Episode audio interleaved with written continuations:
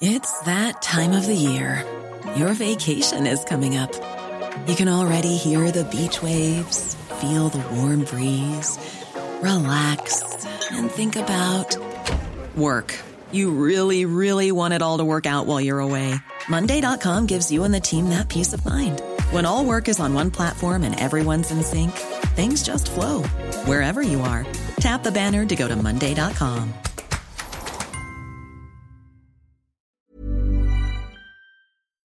En promedio, siete mujeres mueren al día en México. En el 2016, 2.746 mujeres fueron asesinadas en el país por el simple hecho de ser mujeres. Mujeres entre 15 y 35 años de edad, como tú y como yo. Y este es un problema que tiene que dejar de medirse solo en números. Desgraciadamente, pocas han sido las acciones para matar de raíz este problema que tanto nos duele. Esta misma semana se tuvo la oportunidad de empezar a hacerlo, y el gobierno decidió ignorarlo y darnos la espalda una vez más. Vivas nos queremos, vivas las queremos, ni una más. A los hombres también nos duele cuando matan, violan, acosan o lastiman a una mujer. Esta lucha no es de mujeres contra hombres, es de gente buena contra gente mala.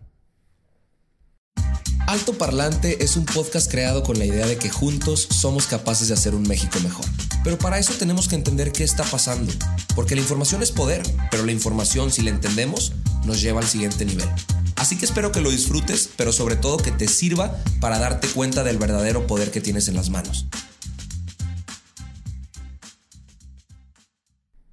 Amigos, bonito viernes, viernes ya. Espero que estén echándose una cervecita en algún bar en, en, la ciudad en la que se encuentren. Yo estoy grabando siendo las 7.23 de la noche.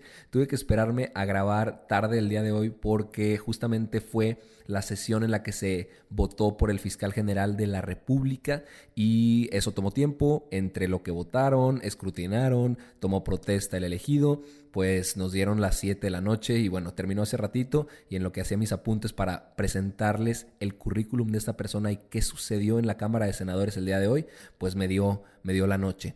Eh, pero antes de eso, antes de esa noticia, vamos a tocar un tema que tiene que ver con el audio que escucharon de intro en este episodio y que tiene que ver meramente con los feminicidios, porque resulta que el día de antier los diputados estaban votando para ver si se hacían cambios a una reforma del artículo 19 de la Constitución. Eh, estos cambios ya los había mandado el Senado de regreso para, para que ellos volvieran a votar, en el que se desechaban seis de los nueve delitos que, que habían propuesto para catalogarlos como graves. Un delito grave en México quiere decir que va a recibir prisión preventiva el acusado, es decir, que cuando lo detienen eh, no se le va a poner en libertad en lo que el juicio toma su curso, que en teoría el, el sistema penal de México dice que existe la presunción de inocencia, entonces hasta que no se compruebe la culpabilidad del delito se le puede detener, pero los que son delitos graves, entonces tienen la prisión preventiva, se les detiene, a pesar de que el, proceso todavía está en curso, para que estas personas no puedan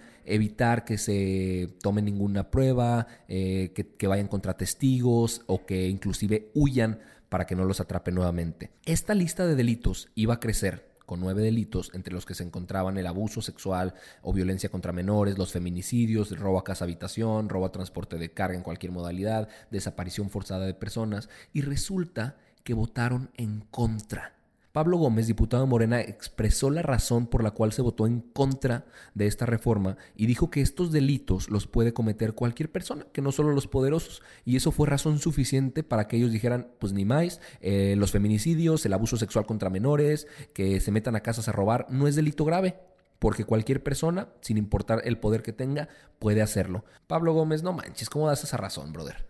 Y no son temas menores, porque hay un estudio que se llama La violencia feminicida en México, aproximaciones y tendencias de 1985 al 2016, que fue realizado por la ONU Mujeres, Instituto Nacional de Mujeres y la Secretaría de Gobernación, y arrojó datos bien preocupantes como los que presentamos al principio. Siete mujeres en promedio mueren al día en México, más de 2.000 mujeres en el 2016 fueron asesinadas por el simple hecho de ser mujeres. Entonces, que esto no sea considerado un delito grave, para mí sí es un error tremendo.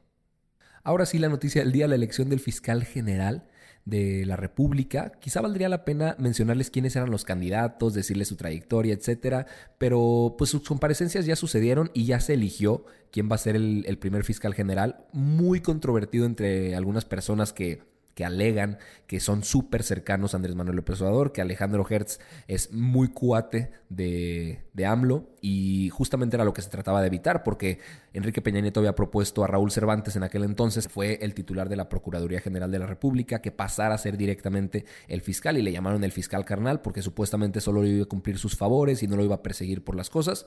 Y dicen que eso está sucediendo nuevamente porque Alejandro Hertz es cuatazo de Andrés Manuel López Obrador. Bueno, la terna que había propuesto AMLO era Bernardo Batis Vázquez, Eva Verónica de Gibbs Zárate y Alejandro Gertz Manero. Ellos se comparecieron ante la Cámara de Senadores el día de ayer y hoy se votó para ver quién era el primer fiscal general de la nación. En su comparecencia ayer, dijeron su trayectoria, su visión del trabajo y respondieron a algunos planteamientos muy interesantes que le hicieron los legisladores y algunos también que fueron vía internet.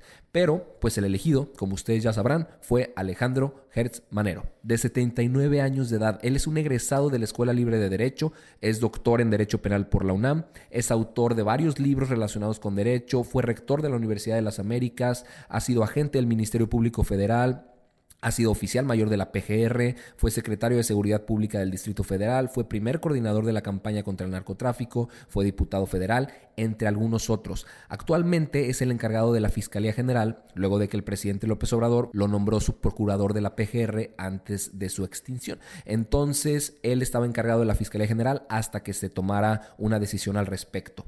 Su comparecencia duró dos horas y diez minutos y luego, luego que empezó a hablar, advirtió que existen más de 200 mil averiguaciones previas que hereda la fiscalía y 22 mil órdenes de aprehensión sin cumplir. O sea, tiene un chorro de chamba que le están heredando los antecesores por lo que es necesario implementar acciones para abatir este retraso, o sea, tiene muchísima chamba que hacer.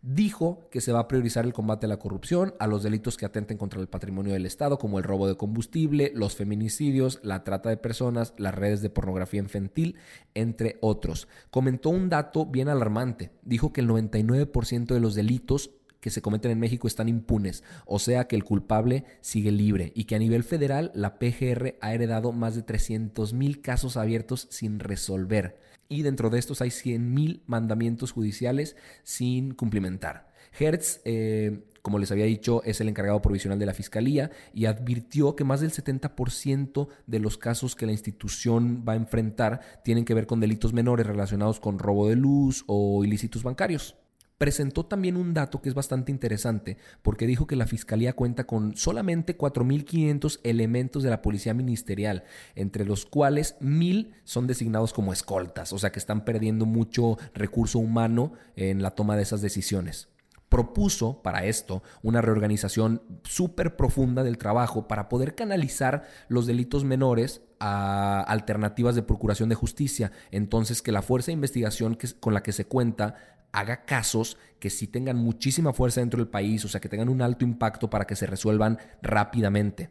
Algo que creo yo le ayudó muchísimo a llevarse el triunfo fue que repitió en distintas ocasiones que era importantísimo que el trabajo de la Fiscalía General pusiera en el centro del trabajo a las víctimas, o sea, que se recupere la confianza entre los ciudadanos. Y lo cito aquí, dijo, no puede ser que las personas tengan miedo de ir al Ministerio Público a denunciar por el trato que van a recibir o la falta de atención que tienen que padecer. Hay que tener una procuración de justicia transparente, que rinda cuentas, que trabaje bases técnicas verdaderamente eficientes y que tenga la oportunidad de volver a ganar el respeto que las instituciones mexicanas merecen. Vamos a tocar algunos de los temas que Hertz eh, respondió. Algunos de los más relevantes fue la Guardia Nacional, los, eh, los militares en las calles, la independencia pese a la cercanía con AMLO que tanto le cuestionan, el sistema penal acusatorio, etc. Respecto a la Guardia Nacional, dijo que la investigación para prevenir delitos la deberían hacer las policías, pero subrayó que la investigación de los ilícitos ya cometidos eh, es meramente facultad del Ministerio Público, entonces tendrían que estar al mando de la misma. También comentó que la Guardia o alguna fuerza de seguridad pública pretende hacer investigación de delitos, solo lo va a poder hacer bajo la conducción de los fiscales. Le preguntaron que si los militares tendrían que seguir en las calles y contestó que bajo las circunstancias actuales es necesario que se continúe con la presencia de las Fuerzas Armadas en las calles como apoyo a tareas de seguridad pública. Aquí pues sí, sí está defendiendo el punto de Andrés Manuel y de los legisladores que ya aprobaron la Guardia Nacional, los diputados. Y destacó la creación de la Guardia Nacional como una alternativa para que la militarización de la seguridad no continúe. Ahí se me hace un poquito incoherente porque es justamente lo que se está haciendo. Sobre la independencia pese a la cercanía con AMLO, ahí les va. Eso se lo cuestionaban porque él participó como asesor en la campaña del presidente y aparte él lo eligió como subprocurador. Entonces, en teoría, es alguien de suma confianza de Andrés Manuel y que ahorita va a estar haciéndole algunos favores, o eso es lo que la gente le, le, estaba cuestionando. Él dijo que fue una invitación con el propósito, y lo estoy citando, de que nosotros diéramos nuestro punto de vista. No había una razón de militancia política, sino de antecedentes de trabajo, y yo he tratado de cumplir con mi convicción de defender a las víctimas. Este es un país de víctimas y en esas tareas lo único que me mueve es servir a mi país. Entonces, yo creo que con eso intentó convencer, pero pues del dicho al hecho hay muchísimo trecho.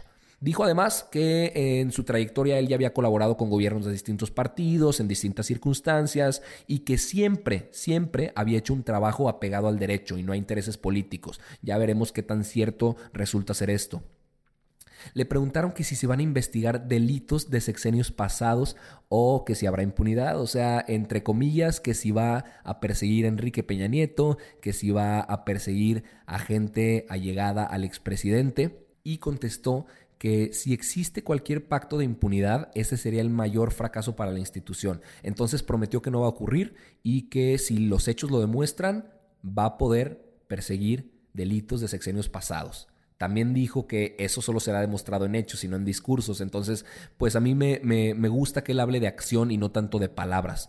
Em, también repitió que la fiscalía no debe usarse políticamente para revanchas o venganzas. Entonces, quién sabe qué tan tajantemente vayan a actuar.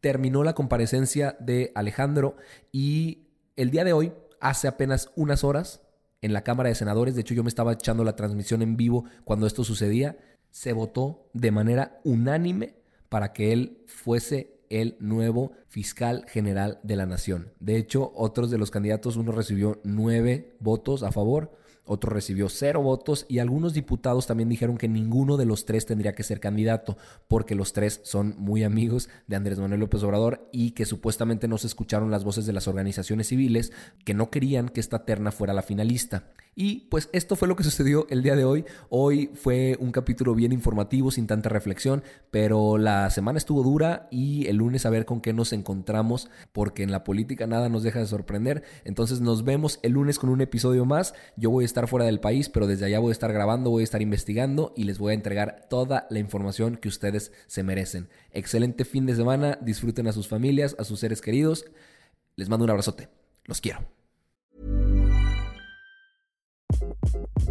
Hi, this is Craig Robinson from Ways to Win, and support for this podcast comes from Invesco QQQ, the official ETF of the NCAA. Invesco QQQ is proud to sponsor this episode and even prouder to provide access to innovation for the last 25 years. Basketball has had innovations over the years too. We're seeing the game played in new ways every day. Learn more at Invesco.com slash QQQ. Let's rethink possibility. Invesco Distributors, Inc.